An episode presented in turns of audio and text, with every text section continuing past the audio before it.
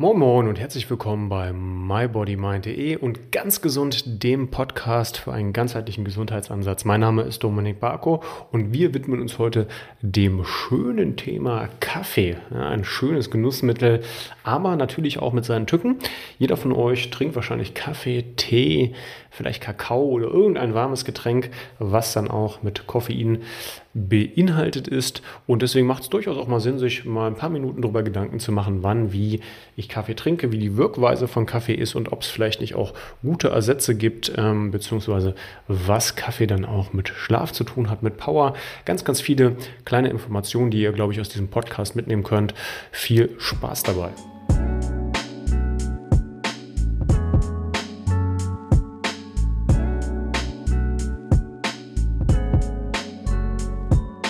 So, lasst uns doch als allererstes erstmal anfangen mit der Frage, wo ist denn Koffein überhaupt drin? Ja, Koffein ist natürlich in Kaffee und allen Kaffee-Varianten ähm, drin. Also natürlich auch Cappuccino und Milchkaffee und was es da nicht alles für verrückte Varianten gibt, die dann noch gezuckert sind, aber natürlich auch mit einem ganz normalen schwarzen Kaffee und einem Espresso.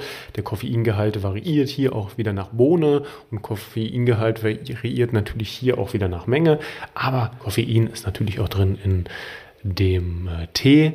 Also wenn ich von Tee spreche, dann meine ich grünen Tee, schwarzen Tee oder weißen Tee, jetzt nicht Kräutertee.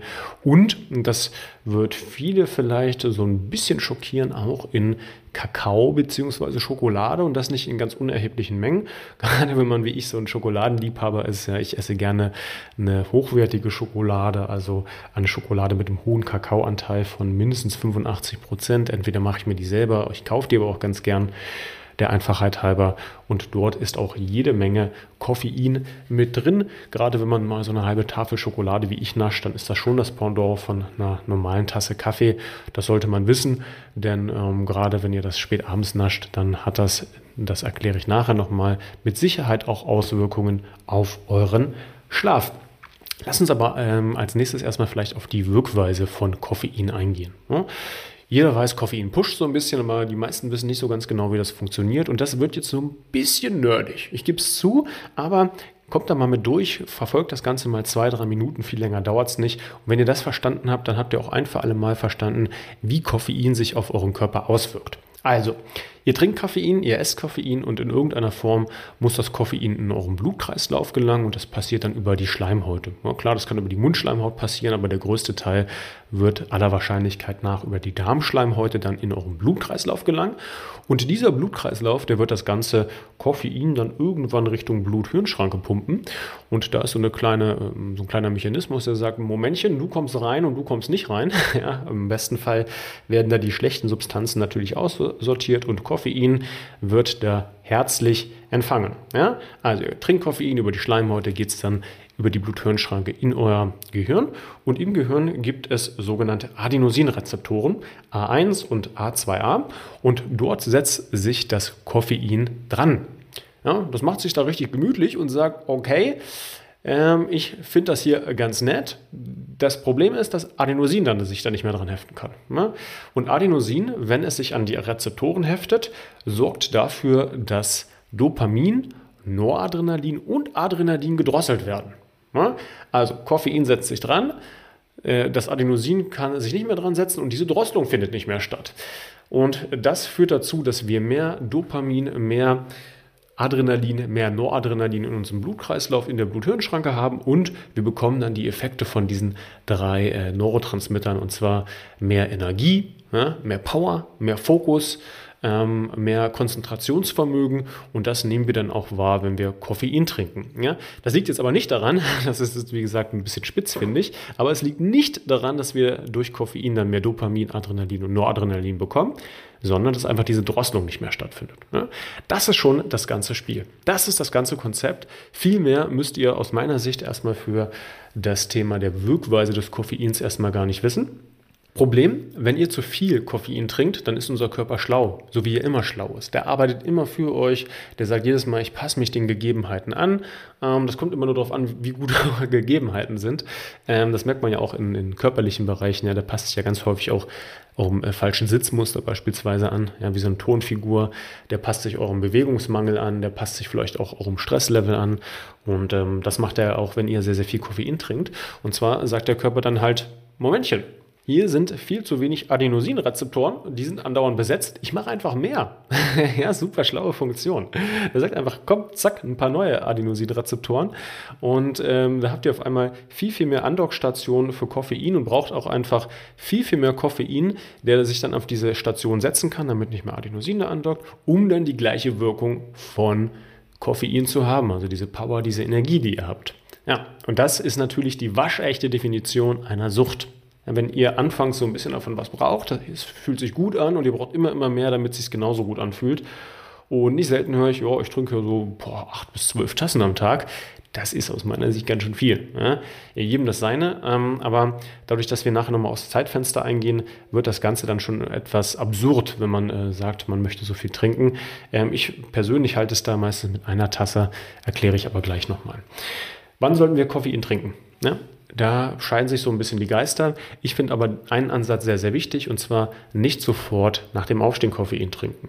Also bitte nicht aufstehen und dann müde zur Küche rennen und sich dann erstmal den Koffein einverleiben, ja, sondern da gibt es ganz viele schöne andere Mechanismen, wie man sich erstmal wach machen kann. Mit Licht, mit Bewegung, ja, mit Konzentration, mit ähm, ganz, ganz diversen Tipps, die ich auch bereits in der Podcast-Folge über meine Morgenroutine äh, euch erzählt habe, hört ihr euch ansonsten gerne nochmal an, weil die könnt ihr euch auch 10, 20 Mal anhören und dann einfach alle Tipps übernehmen.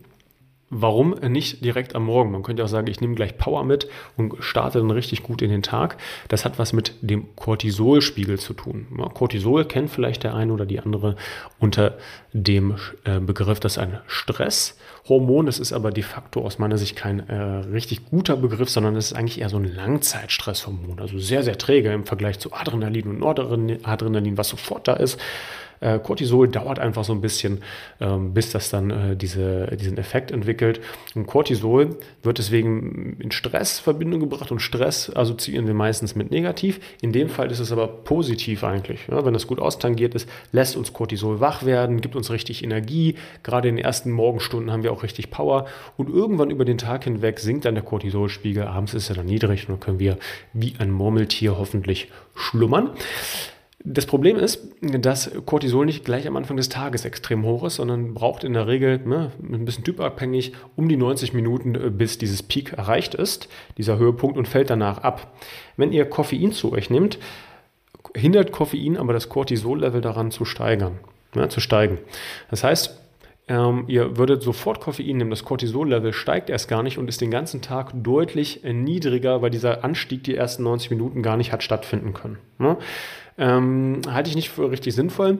Gleichzeitig macht es auch keinen riesigen Sinn, dass wenn ihr gerade riesig viel Energieschub durch euer ähm, Hormonhaushalt bekommt, da noch zusätzlich Energie draufzuballern mit Adrenalin, Dopamin, Noradrenalin, sondern erst dann, ja, wenn der Körper das dann äh, natürlich in einer gewissen, gewissen Geschwindigkeit über die Schleimhäute aufgenommen hat, wenn das Cortisol so langsam fällt. Ja. Also merke, ungefähr 90 Minuten nach dem Aufstehen den ersten Kaffee trinken, dann auch gerne genießen. Ich will niemandem seinen Kaffee, ich will niemandem seinen Tee, seine Schokolade wegnehmen, aber das Ganze vielleicht einfach ein bisschen nach hinten verlagern. Und bis zu welchem Zeitpunkt sollte man das Ganze trinken? Das ist so ein bisschen euch überlassen. Also da möchte ich jetzt keine, keine direkte Hinweis geben, aber ich werfe einfach mal im Raum zwei, ähm, zwei Sachverhalte. Und zwar ist es auch hier wieder ein bisschen unterschiedlich, aber die Half-Life-Time von Kaffee des Koffeins ist circa bei fünf bis acht Stunden. Oder anders formuliert, die Hälfte des Koffeins sind erst nach fünf bis acht Stunden in eurem Körper abgebaut. Die Quarter Lifetime, ja, das ist auch unterschiedlich, aber die kann bis zu zwölf Stunden dauern. Also nach zwölf Stunden sind ungefähr immer noch 25 Prozent des Koffeins in eurem Körper und werden euch dann pushen. Abends wollt ihr aber nicht gepusht werden. Abends wollt ihr gut schlafen. Ja? Und wenn ihr euch dann gegen Abend noch pusht, oder fünf, acht, teilweise sogar 10, 12 Stunden vorher, dann habt ihr halt immer noch ordentlich Koffein in eurem Kreislauf, der euch nachts dann im Zweifel auch deutlich wacher halten wird. Ich weiß, jetzt kommen die Einwände, na gut, ne, bei mir ist das nicht so. wisst ihr im Zweifel gar nicht. Ja? Das weiß man im Zweifel erst, wenn man es ausprobiert. Es gibt tatsächlich auch Leute, die rein genetisch einfach deutlich geringer auf Koffein reagieren. Das mag der Fall sein, aber mit Sicherheit nicht so viele Leute, wie das immer behaupten, weil oftmals äh, kommt den Leuten auch so ein bisschen das Gespür für den eigenen Körper ab. Ja, das ist ja das, was ich auch immer in diesen ganzheitlichen Coachings den Leuten mitgebe, wieder so ein Gespür für den eigenen Körper zu bekommen. Wenn euch das interessiert, äh, guckt gerne mal unten in die Beschreibung, dann könnt ihr mal schauen, äh, was man in so ganzheitlichen Coachings alles machen kann. Ja, ähm, wie halte ich das Ganze? Ich persönlich möchte abends nicht durch Koffein wachgehalten werden und trinke deswegen mit sehr viel Genuss meine Koffeindosis ähm, am Morgen nach meiner Morgenroutine zu meinem Frühstück und das ist ungefähr 90 Minuten, teilweise zwei Stunden, teilweise zweieinhalb Stunden nach dem Aufstehen, manchmal sogar auch noch ein bisschen später weil ich das Ganze da genießen kann. Ich da auch weiß, dass wenn ich das zu diesem Zeitpunkt trinke, ich abends dann trotzdem noch gut schlafen kann. Und diese eine Tasse, die macht mich richtig glücklich, die genieße ich auch. Ja? Mal ist es eine Zeit lang Kaffee, ich brauche ihn aber überhaupt gar nicht. Ich kann auch einen grünen Tee trinken. Ich trinke auch gerne mal eine schöne Schokolade. Ähm, Gerade die von Smains kann ich, äh, kann ich echt empfehlen. Super, super lecker. Auch mit, ich glaube, Cordyceps noch drin, also auch nochmal anderen Wachmachern dann aus der Vitalpilzwelt. Hab ja diesbezüglich auch bereits ein Interview mit Max Enter gemacht. Könnt ihr euch auch gerne nochmal einverleiben. Ja? Vielleicht nochmal so als, kleinen, als kleinen Warnhinweis. Ich habe das Ganze mal versucht, so ein bisschen auf die Spitze zu treiben. Was kann Koffein am Abend mit euch machen? Das ist vielleicht nicht wissenschaftlich eins zu eins äh, richtig recherchiert, aber zumindest ist es auch nicht absolut an den Haaren herbeigezogen, denn wir wissen ganz genau, dass Koffein am Abend auch in REM Sleep, also tatsächlich dann nach dem Abendbrot, nach dem Abendessen Koffein zu trinken, euren REM Sleep, das ist diese Traumschlafphase, die ihr habt, die so wichtig ist für unseren Körper, für die Regeneration und vor allem auch für die emotionale Regeneration, um bis zu 50 Prozent reduzieren kann. Und in anderen Studien äh, daraus geht hervor, dass Leute mit bis zu 50 Prozent weniger REM-Sleep um die 15 Jahre weniger Lebenserwartung haben. Ja, ich habe jetzt hier zwei Studien versucht miteinander zu verknüpfen, was rein wissenschaftlich betrachtet nicht super sauber ist, das ist mir durchaus bewusst. Aber wie gesagt, wenn ihr ein hoch äh, agierender Mensch seid, also jemand, der ganz, ganz sensibel auf Koffein reagiert und den Koffein dann, wie es oftmals in so südlichen Ländern ja auch Ursus ist, dann nach dem Abendbrot nochmal genießt, sprich hier vielleicht einen Kaffee oder einen Espresso trinkt, dann seid euch bewusst, dass im Worst-Case-Fall ihr, ohne das vielleicht zu wissen, bis zu 15 Jahre Lebenszeit einbußt. Ist es bei euch der Fall? Ich weiß es nicht. Kann aber durchaus der Fall sein, ohne dass ihr das Ganze wisst. Und ich persönlich würde das nicht riskieren wollen. Ich würde dann lieber das Ganze weitermachen, so wie ich es tue. Und zwar vormittags meinen Kaffee genießen und einfach diese Genusszeit von abends auf vorne umstellen. Genussmittel gibt es genug. Alternativen gibt es genug und gerade wenn ihr warme Getränke trinken wollt, dann gibt es da auch genug Alternativen. Ich denke in Richtung Kräutertees, super lecker, könnt ihr eigentlich im äh, Endeffekt jeden trinken, äh, diverse Früchtetees, die ihr genießen könnt und ich habe es vorhin auch schon mal angedeutet, ich trinke tatsächlich auch sehr gerne diese Smens-Produkte, habe zwar mit den Affiliate, aber deswegen äh, bewerbe ich die nicht, sondern weil ich die halt einfach super lecker finde. die haben auch sowas wie eine goldene Milch also ist dann tatsächlich eher so auf Kurkuma-Basis, kann auch super lecker schmecken. Gibt es dann auch als Kakaogetränk dann wieder mit ein bisschen Koffein und gibt es auch als, äh, als Schlaftrunk zum, zum äh, Einmixen. Ihr könnt aber auch natürlich sowas wie Ashwagandha nehmen, ein ähm, tatsächlich äh, auch sehr potentes Mittel, was euren Schlaf deutlich verbessern kann. Und es gibt auch äh, Möglichkeiten, äh, gerade so diese Vitalpilze selber euch zu holen und die ganzen aufzukochen. Und da habe ich gerade sehr schöne Erfahrungen gemacht. Erst gestern mit dem schönen Chaga-Pilz. Schmeckt super angenehm, super mild. Also es gibt, wie gesagt, wenn man sich mal umschaut, ganz viele Alternativen, die man halt auch als warme Alternative zum Kaffee Genuss am Nachmittag verwenden kann. Ich hoffe, ihr seid ein bisschen schlauer, was das Thema Koffein angeht. Und ich hoffe auch, dass euch die Folge gefallen hat. Bitte, bitte, bitte gebt mir doch gerne eine, ein Feedback, gerne eine 5-Sterne-Bewertung auf Apple und auf Spotify. Das hilft einfach, dass auch andere Leute das hören. Das gibt mir ein positives Feedback, weil ich dann weiß, das lohnt sich, das gucken sich Leute an, das hören sich Leute an. Und teilt diese Folge gerne auch bei Instagram, macht einen Screenshot, teilt das in eurer Story, gebt es einfach an Freunde weiter, die Koffein trinken, weil ihr im Zweifel vielleicht auch mit euren Freunden, mit euren Familien dann die besagten 15 Jahre länger leben wollt, wohl wissend, dass es etwas auf die Spitze getrieben ist, aber ein bisschen was ist da natürlich schon dran. Und äh, im Zuge dessen bleibt mir nur eins zu sagen, bleibt gesund, Bleib geschmeidig.